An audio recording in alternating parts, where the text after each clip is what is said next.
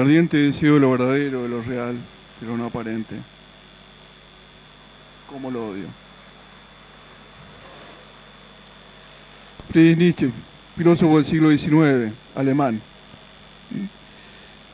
Esa es una manera de decirle que no, al destino, al corazón. Una manera de decirle que no, viendo cómo, viendo cómo esa respuesta, digamos, es acuciante. Una manera de decirle que no, sin decirle que no a la respuesta final. Pero es una manera de decirle que no. Ese ardiente deseo de lo verdadero, de lo real, de lo cierto, de lo no aparente. ¿Cómo lo odio? La rebelión, la rebelión contra el ser, la rebelión contra los deseos del corazón que me empujan. Puede ser quizás una rebelión inconsciente, puede ser quizás una rebelión consciente como en el caso de Nietzsche. Una rebelión, digamos, que tiene toda la fuerza como de un fuego avivado, ¿eh? por el resentimiento, por el odio, por miles de razones. Pero siempre es una opción negativa y dramática. Si se lleva hasta el final, trágica. Porque nadie puede escapar de ese deseo. Ese deseo puede estar dormido, ese deseo puede estar eh, eh, quizás un poco acallado, ese deseo puede ser eh, quizás un poco reprimido, pero nunca puede ser eliminado. Hoy la propuesta que yo les quería hacer a toda mi, mi amable audiencia es justamente esta. Es de tener un momento la consideración de estos filósofos que esperaban, de estos poetas que esperaban, de estos poetas que no podían negar su corazón, como por ejemplo Lopardi, ¿eh? incluso como Pavese, que lo decía de otra manera, nadie nos ha prometido nada. Es hermoso el pensamiento de que nadie nos ha prometido nada. Y sin embargo, ¿por qué esperamos? Decía Pavese. Sin embargo, ¿por qué esperamos? Uno que no podía negar su deseo.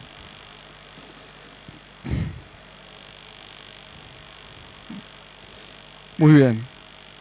Seguimos, digamos, en este momento de reflexión,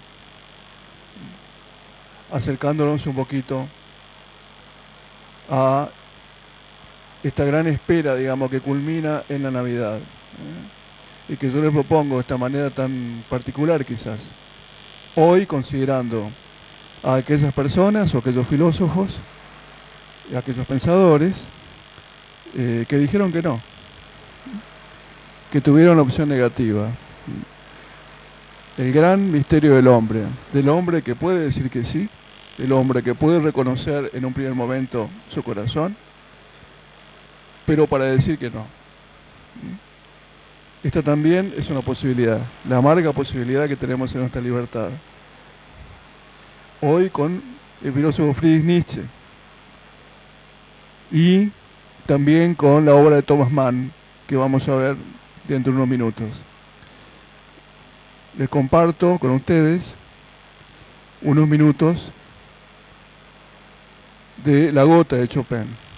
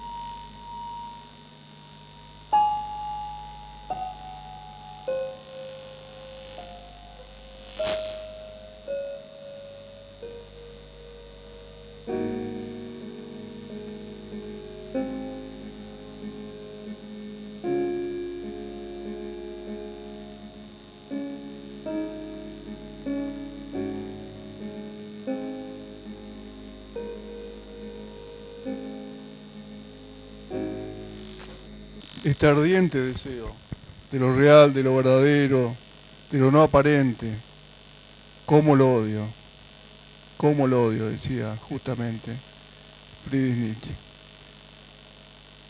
Que en esta obra, en esta obra con una nota que se repite continuamente como un martillo, eh, da la impresión, digamos, de justamente algo que está en el fondo también, como una constante, ¿eh? como una constante, como una espera. ¿eh? Entonces, en este martilleo, digamos, de la gota de Chopin, vemos justamente, podemos ver también simbólicamente, ese martilleo constante de la voz del corazón. Ese corazón que a Nietzsche le hacía decir, mejor dicho, su libertad le hacía decir en contra de su corazón. Este ardiente deseo de lo real, de lo verdadero, de lo no aparente. ¿Cómo lo odio? Hay una posibilidad, siempre hay una posibilidad la posibilidad de decir que no, no un encuentro, parándose antes, que es justamente rebelándose contra los deseos de este corazón. ¿Eh? Hay una rebelión más radical que decirle que no al final de un camino. Y es justamente decirle que no a un camino. Decirle que no a una indicación. Decirle que no a esta espera. Este ardiente deseo de lo real, de lo verdadero, de lo no aparente, de lo cierto. ¿Cómo lo odio? Friedrich Nietzsche, filósofo del siglo XIX, que vivió en constante lucha contra el final de ese camino que es justamente el problema de Dios pasó a la historia como el filósofo nihilista por excelencia y profundamente también anticristiano. Este ardiente deseo de lo verdadero, de lo real, de lo no aparente, de lo cierto. ¿Cómo lo odio? La trágica, la trágica postura de una persona que se rebelaba contra lo que era porque podemos encontrar muchísimas definiciones del hombre.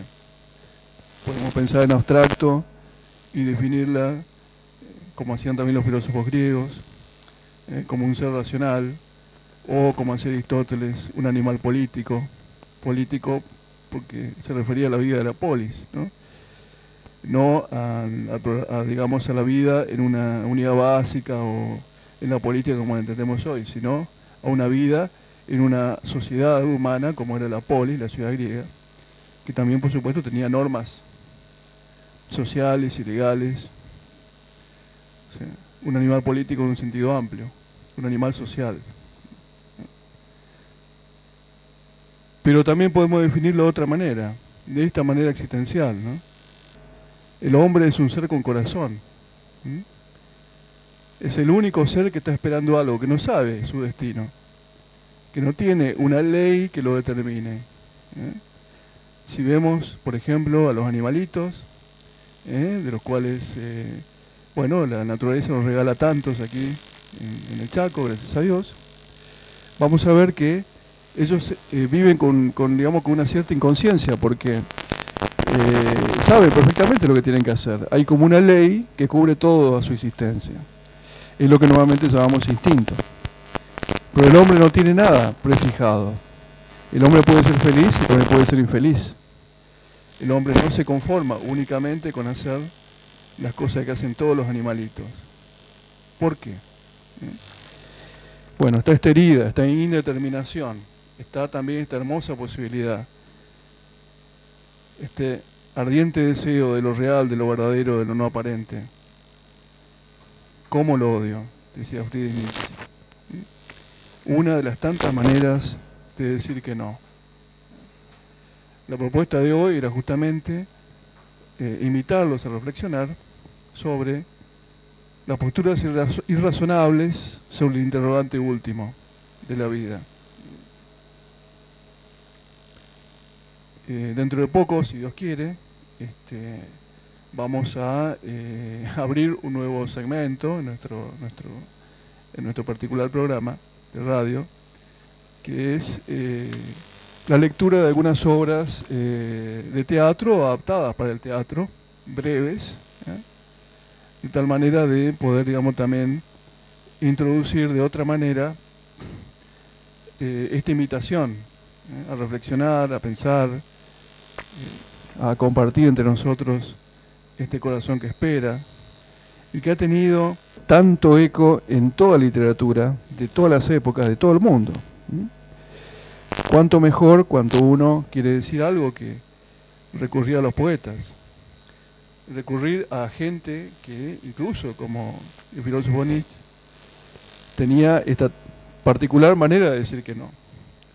Porque uno puede ver actitudes que también tiene uno, uno también puede contemplar eh, elecciones que uno también está haciendo. Puede, de alguna manera, sentirse acompañado o puede sentirse interpelado. Puede sentirse, de alguna manera, este, también en camino, junto con otros que también están caminando. Cuando yo, a principio de año, este año comenzaba mi clase de filosofía eh, en algunas instituciones escolares, eh, me di cuenta que tenía que hablar de algo que no había hablado nunca hasta ese momento, como una especie de preámbulo del curso de filosofía que dicto todos los años, en, los diferentes niveles. Y era justamente de eh, esta losa de piedra que yo le llamamos que está sobre nuestro corazón, que es nuestra cultura. Entonces tenemos que saber de que tenemos un enemigo, un enemigo feroz, que es justamente esta manera de situarnos ante las cosas, esta manera de mirar las cosas, que nos viene dado por nuestra cultura.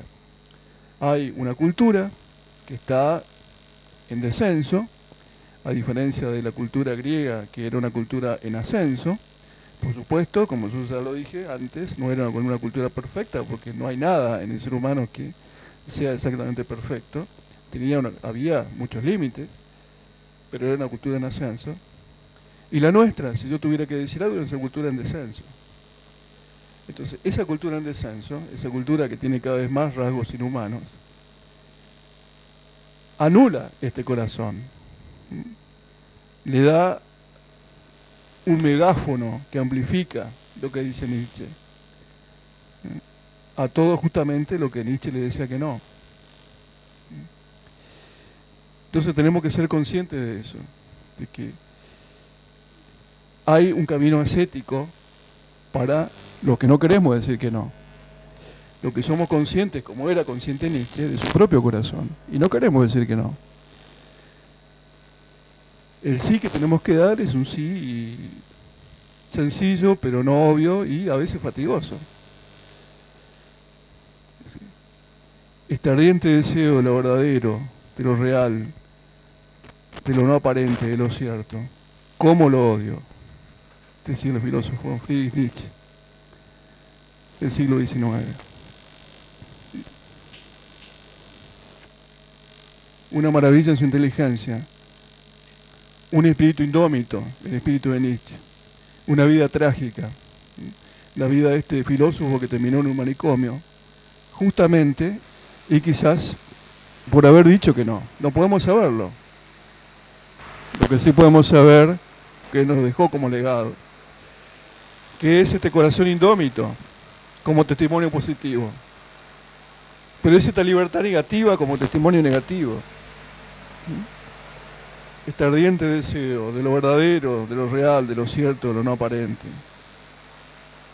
¿Cómo lo odio? Decía Friedrich Nietzsche. Vamos a seguir escuchando un poquito más, si ustedes me permiten, el tema de la gota de Chopin, para que ustedes puedan apreciar el testimonio de un corazón que espera. También en esta melodía de Chopin, que ojalá puedan saborearla como yo la saboreo a veces, cuando también lo escucho cada tanto. De Chopin, pianista polaco, llamado nuevamente La gota de agua, este tema.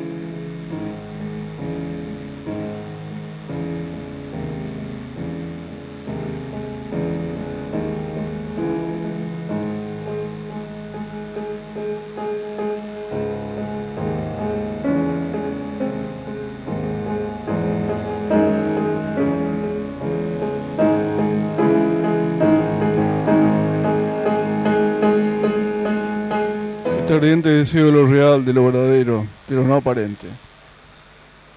¿Cómo lo odio? decía Friedrich Nietzsche. Una manera de decir que no. Una de las tantas maneras de decir que no, que se puso muy en boga a partir del siglo XVIII, XIX, también en la filosofía. El punto de negar el corazón, que es una manera de decir que no. Una postura irrazonable frente al interrogante último.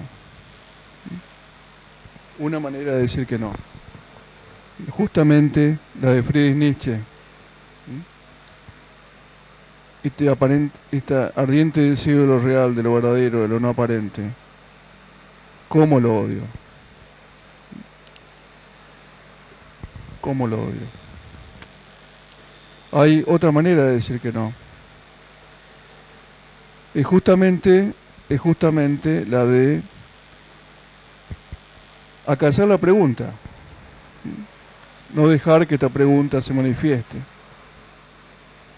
Eso es lo que Thomas Mann refleja en una, obra que se llama El pequeño señor Friedman.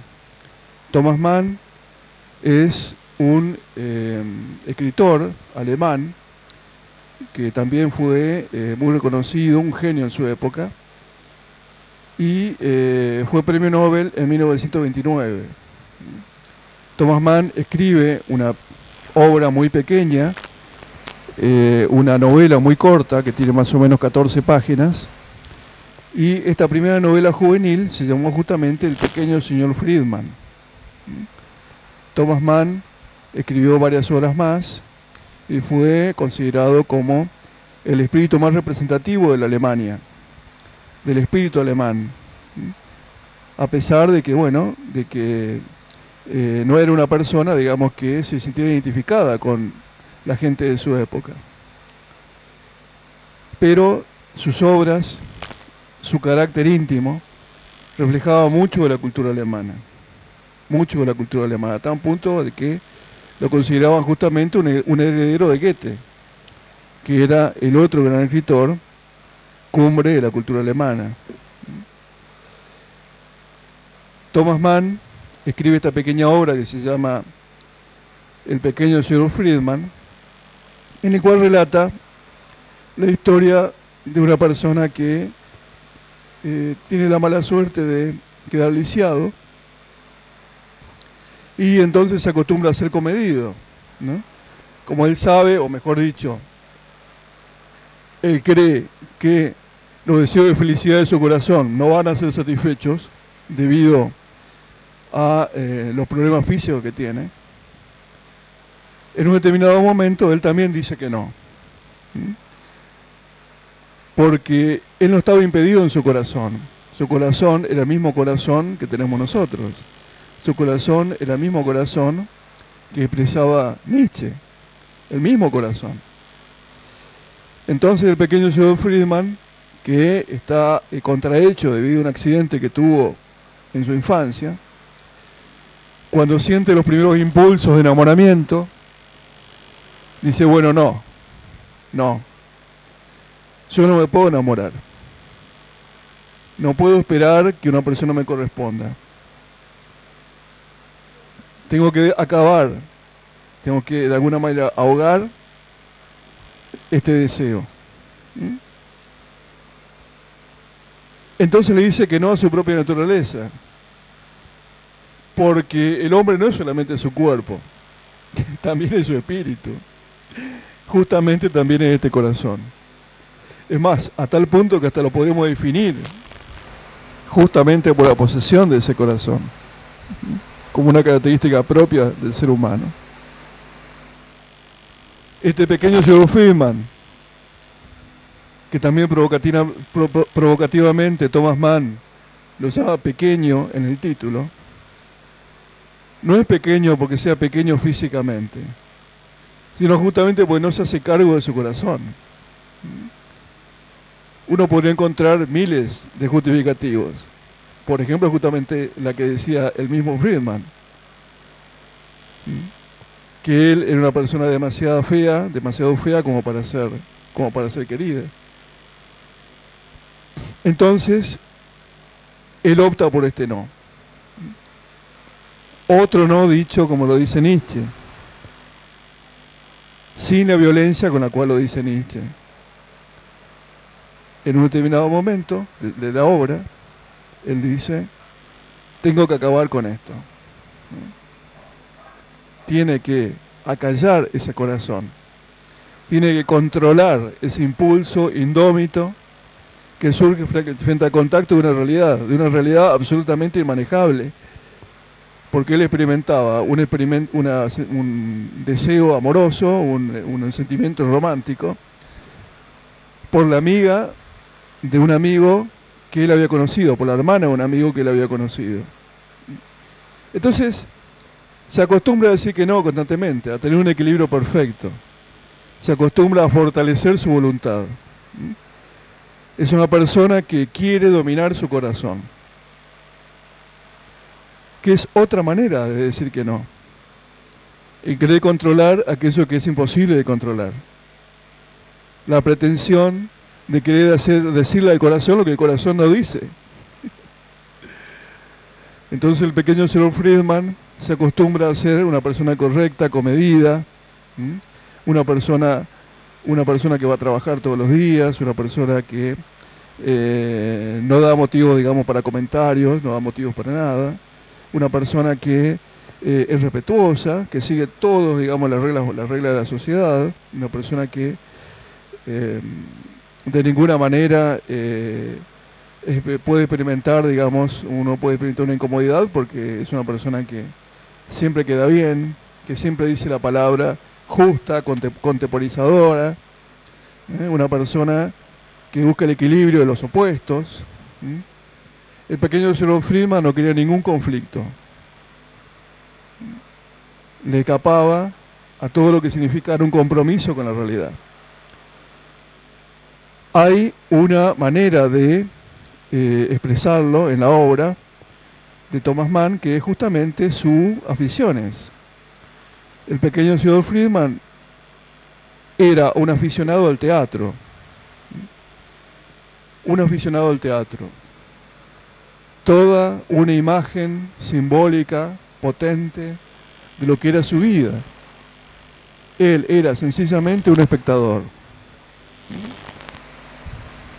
Estaba, sí, claro que sí, prácticamente, digamos, colgado del balcón como el balcón, digamos, del Teatro Colón, viendo el espectáculo de la vida. No solo de la vida de los demás, de la propia vida. Sin actuar nunca, sin tomar nunca la palabra, solamente como un espectador. Una persona que vino a este mundo y que elige conscientemente en un determinado momento ser un espectador, un espectador de su propia vida. Una persona que logra un equilibrio tal que nunca, nunca tiene que comprometerse con su corazón, o sea, con su vida, con aquello lo cual lo solicita la vida, una distancia de todo lo que puede generar un problema, un conflicto, una amargura, una desilusión. ¿Mm? Porque es verdad que también no significa que eh, a esa espera no le vengan también algunas desilusiones. El pequeño Simon Friedman, una persona que se convierte en un espectador, colgado del balcón de un teatro, su afición perfecta, ir al teatro, para ver las magníficas obras de teatro que tiene que tiene la cultura alemana, como toda la cultura europea, culta. Tengo que terminar con esto, decía el señor Friedman, ante el arrebato de la pasión que le venía de ver a la hermana de un amigo, intuyendo, adelantándose a la desilusión sin probar, sin tomar ninguna iniciativa. Tengo que terminar con esto, decía Friedman. La forma de terminar con eso era controlar su corazón. Otra manera de decir que no. Postura irrazonable frente al interrogante último. 21 a 47 de la noche, Radio Eco Barriales, 96.9. Este es el programa filosófico, cultural, humanístico del profesor Mario Fretes y de Roberto Léteros, llamado Verdad, Bondad, Belleza.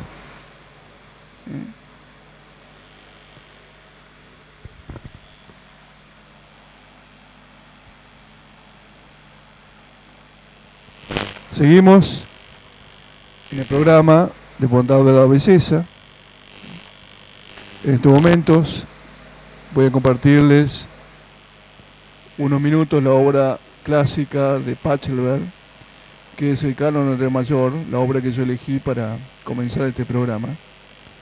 Y que, bueno, les propongo a ustedes como una muestra justamente de esa armonía, de esa belleza que está en el fondo de todo nuestro corazón.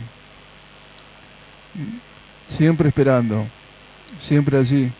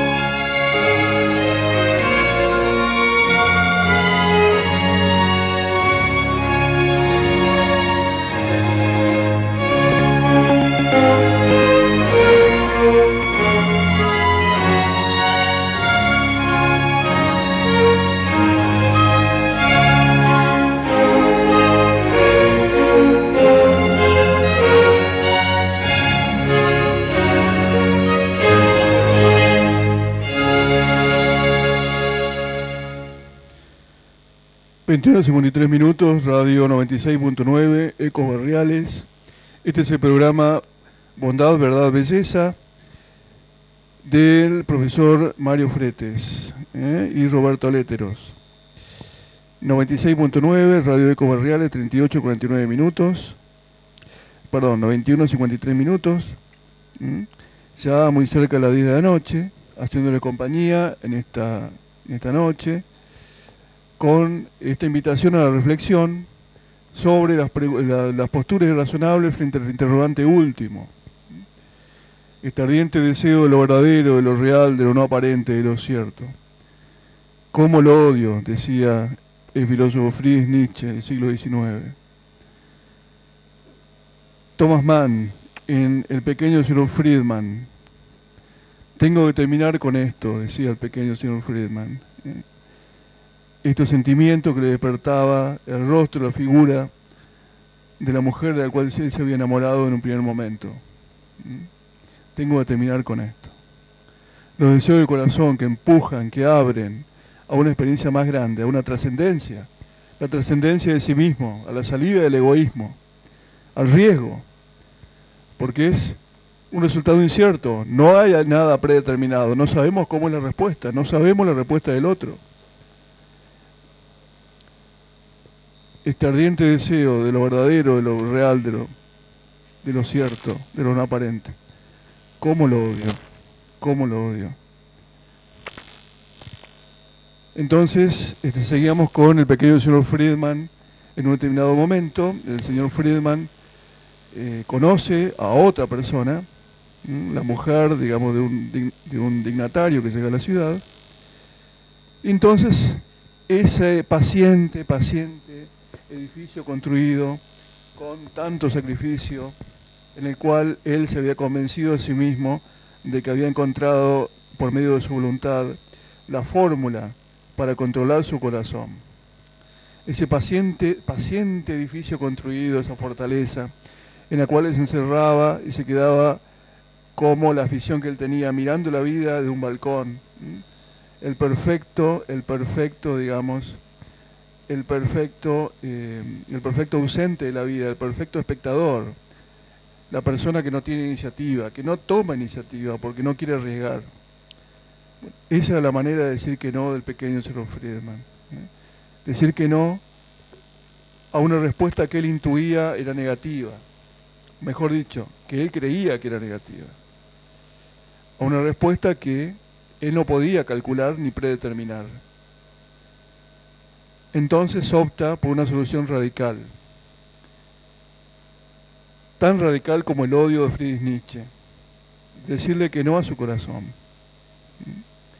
ejercitar su voluntad para callar cada una de las preguntas, cada uno de los deseos que surgían justamente de ese choque con la realidad. Ese choque con la realidad que estaba tan lleno, tan lleno de peligros para el pequeño señor Friedman. Ese choque con la realidad que le despertaban cada vez más deseos, cada vez más preguntas.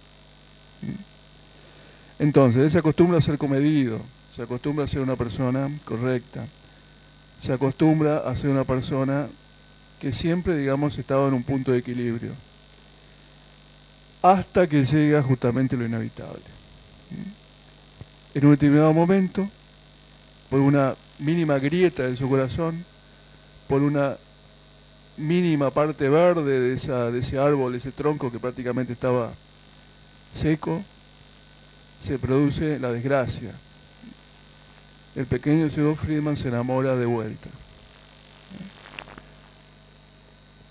Llega una persona desconocida, una mujer aparentemente hermosa y también superficial, bellísima, y él se enamora el pequeño señor Friedman comete el error o no puede evitar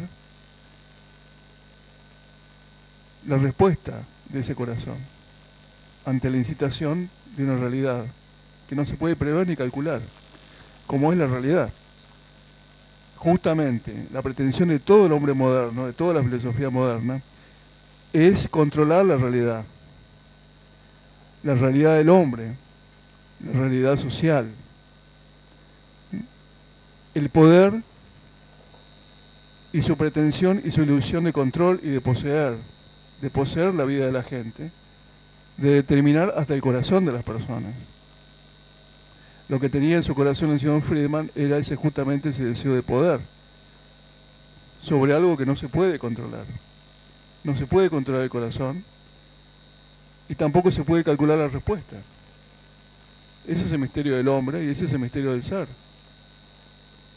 Sin embargo, el señor Friedman es una persona que dice que no. No quiere experimentar la desilusión, no quiere experimentar el peligro de que le digan que no, no quiere experimentar el riesgo de la libertad, que se abre constantemente por el impacto de la realidad, a lo bueno, a lo bello, a lo verdadero a lo bueno, a lo bello, a lo verdadero. Muy bien. Acá estamos con el amigo Roberto Léteros. ¿eh? ¿Cómo estás, Roberto? Buenas noches. Buenas noches, Mario. Buenas noches a toda la audiencia. Ya tenemos fan del programa, así que espectacular. La verdad que otra noche más, otro gusto más. Y bueno, y ya todo preparándonos para el, último que, estamos por acontecer. Todo este desarrollo de todos estos programas a dónde va la finalidad, donde queríamos llegar. Así que seguimos acompañándote, Mario. Muchísimas gracias, Roberto. Muchas gracias por tu compañía, eh, por tu aliento, por tu aporte. Sí, ciertamente, en este, en este, este extraño itinerario que estamos haciendo, también filosófico, por supuesto que sí, como decíamos al principio, nosotros no somos, digamos, eh, no somos amantes de la tristeza ni del desaliento, al contrario, nos hacemos preguntas porque sí, sino porque somos personas que también hemos encontrado imprevistamente. Ese es el mensaje que, queremos dejar. Así como estas personas decían que no, hay personas que dicen que sí, que están abiertas. Y eso es lo lindo de la vida, que hay una respuesta. Que el corazón del hombre, como todo el hombre, es estructuralmente una promesa es estructuralmente una promesa, porque es verdad que pareciera que nadie nos ha prometido nada, pero sin embargo, todos estamos esperando el cumplimiento de algo más. Entonces, lo mejor de nosotros es justamente esa espera. Y esa espera, claro que tiene una respuesta. ¿eh? Nosotros, como cristianos, estamos esperando justamente esa respuesta. Bueno, el programa que viene, que vamos a hacer con Roberto eh, especial para, para, la Navidad tiene que ver justamente con esa respuesta. Una respuesta que se abre a todo el mundo, a los más sencillos, a los pastores, a, a las personas que no tienen hogar, a las personas que no tienen familia, a las personas que tienen familia, a las personas que tienen hogar, a las personas que tienen un corazón. Ese es el punto de contacto. Todo este itinerario filosófico es posible porque todos tenemos un corazón. Todos estamos abiertos a espera. Y gracias a Dios, es una espera feliz, porque hay una respuesta. Sí. Exactamente, Mario, una respuesta que es feliz, esta espera que, tiene final feliz y que es actual, se va actualizando año a año. Entonces, desde ahí, desde ese punto, lo queremos ver también y le queremos mostrar con todos estos programas para, para lo que va a acontecer, todo este, esta fiesta que, es tan importante para, la persona, que esta espera que es verdadera, es verdadera.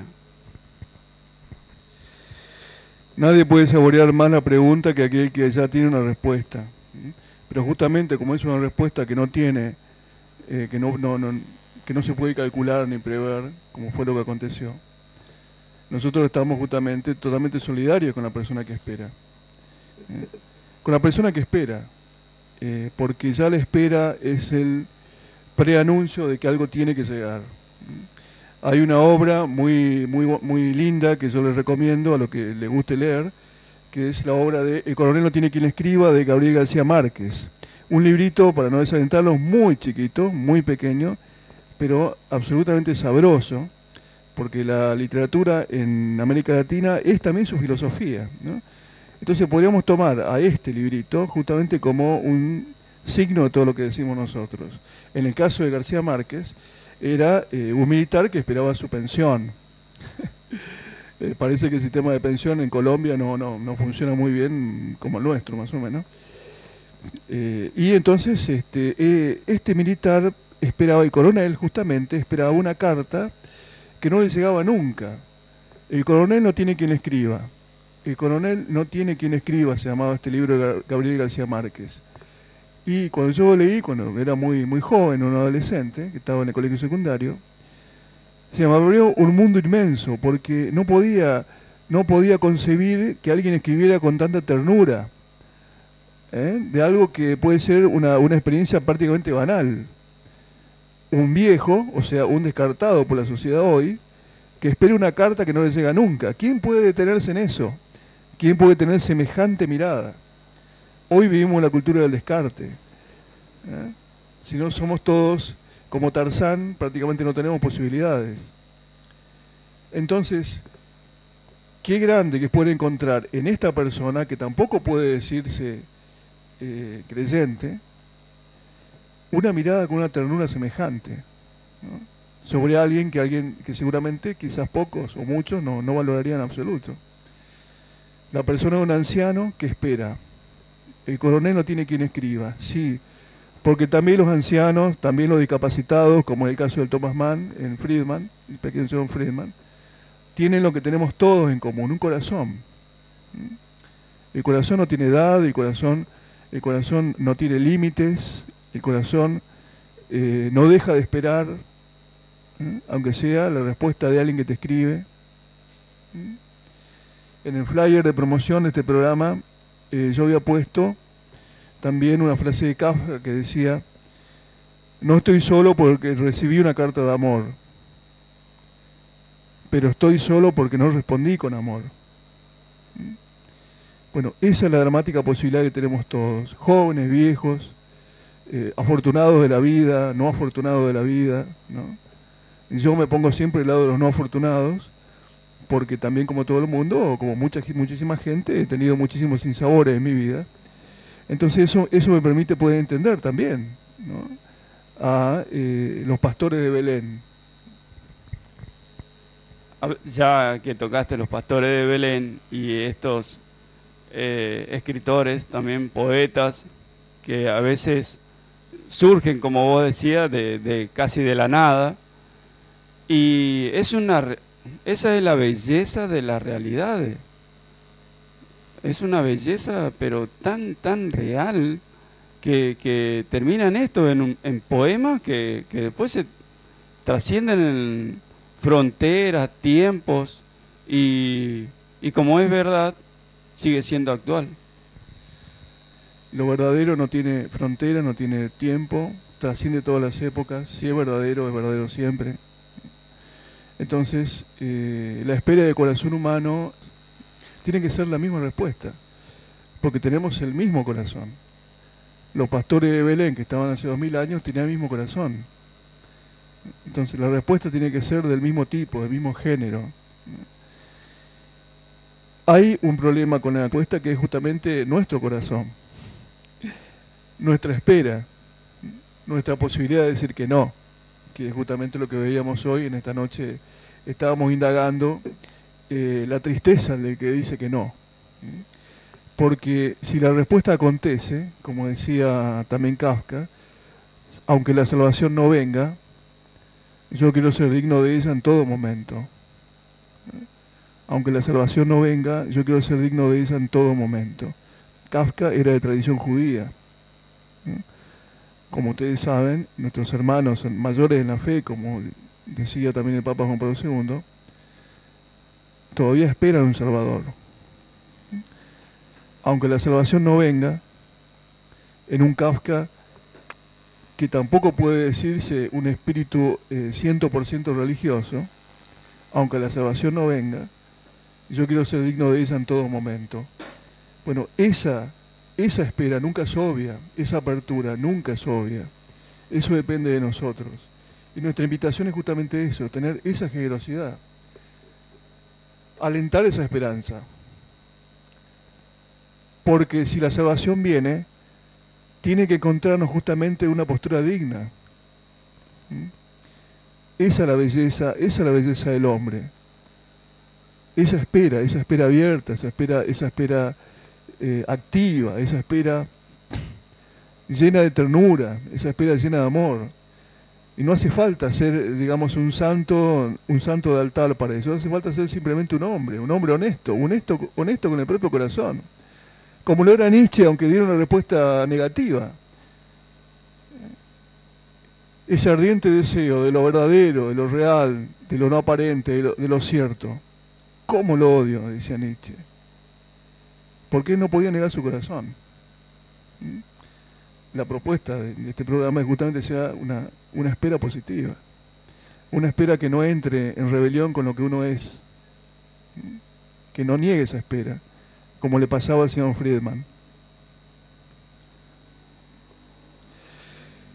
En el caso de Friedman, él ejercita su fuerza de voluntad, como es propio de la cultura alemana, hasta límites increíbles, pero no puede dominar lo que no se puede dominar. El corazón es indomable. Y basta una pequeña grieta, una pequeña fisura para que entre la luz. Entonces, en esa cárcel impenetrable, de la cual él se había tornado el dueño, y que lo hacía alejado de la realidad, un espectador, como justamente era su visión al teatro, se había filtrado una luz. Y entonces todo el castillo que él había construido era un castillo de naipes. Ante la visión de esta realidad imposible de manejar, que era justamente esta mujer, su corazón entra en crisis. Bueno, dentro de poco, si Dios quiere, eh, vamos a inaugurar un nuevo, una nueva faceta en este programa que es el recitado o la audición para ustedes de eh, una obra de teatro, que es justamente la del pequeño señor Friedman. Seguramente va a venir una colaboradora, una actriz de vocación, que es también de la ciudad de Charata, y que quedó muy impactada con la obra, que, justamente es la del pequeño señor Friedman, y que prometió ayudarme para poder justamente acercarlo de una manera, de una manera más adecuada a la escucha de ustedes. Entonces, en lugar de contarles la historia, vamos a hacer justamente esa representación como una especie de radioteatro que tenemos que adaptar para poder transmitir también con verdad, con bondad y con belleza, como es justamente el leitmotiv y el título de este programa, esa espera, la grandeza de esa espera, y también, por supuesto, la posibilidad de una respuesta. ¿eh? Muchas gracias, Roberto. Muchas gracias, Mario. Vamos despidiendo a la audiencia también y, y bueno, seguimos esperando. En esta espera, que, a la cual nos sumergimos todos y queremos llegar. Así que, y bueno, y también con esta promesa de, del microteatro, podríamos decir así, de lo que queremos compartirle también a ustedes la próxima semana. Muy bien, amable audiencia, nos despedimos con el canon re mayor de Johann Pachelbel, esta música que es prácticamente ya el, saborear la respuesta, ¿no? Es decir, más allá de la respuesta negativa que dan también algunas personas, incluso incluidos otros filósofos, hay gente que dio también una respuesta positiva. Y eso es justamente lo lindo que queremos compartir. No solamente la grandeza de un corazón que espera, sino también la positividad de una respuesta cierta y grande. Luego de, de las palabras de mi amigo Roberto Léteros, nos despedimos con el canon de Pachelbel. Muchísimas gracias. Sí, para, para ya, ya tocar el tema de la próxima semana es, es el amor de una mujer, por ahí podríamos decir casi imperfecto. Cuanto mayor el amor que vamos a recibir que es perfecto. Cuánto mayor puede entrar por ahí, cuánto nos puede mover. Y cuánta trascendencia tiene eso. Así que lo dejamos con este esta uh, música.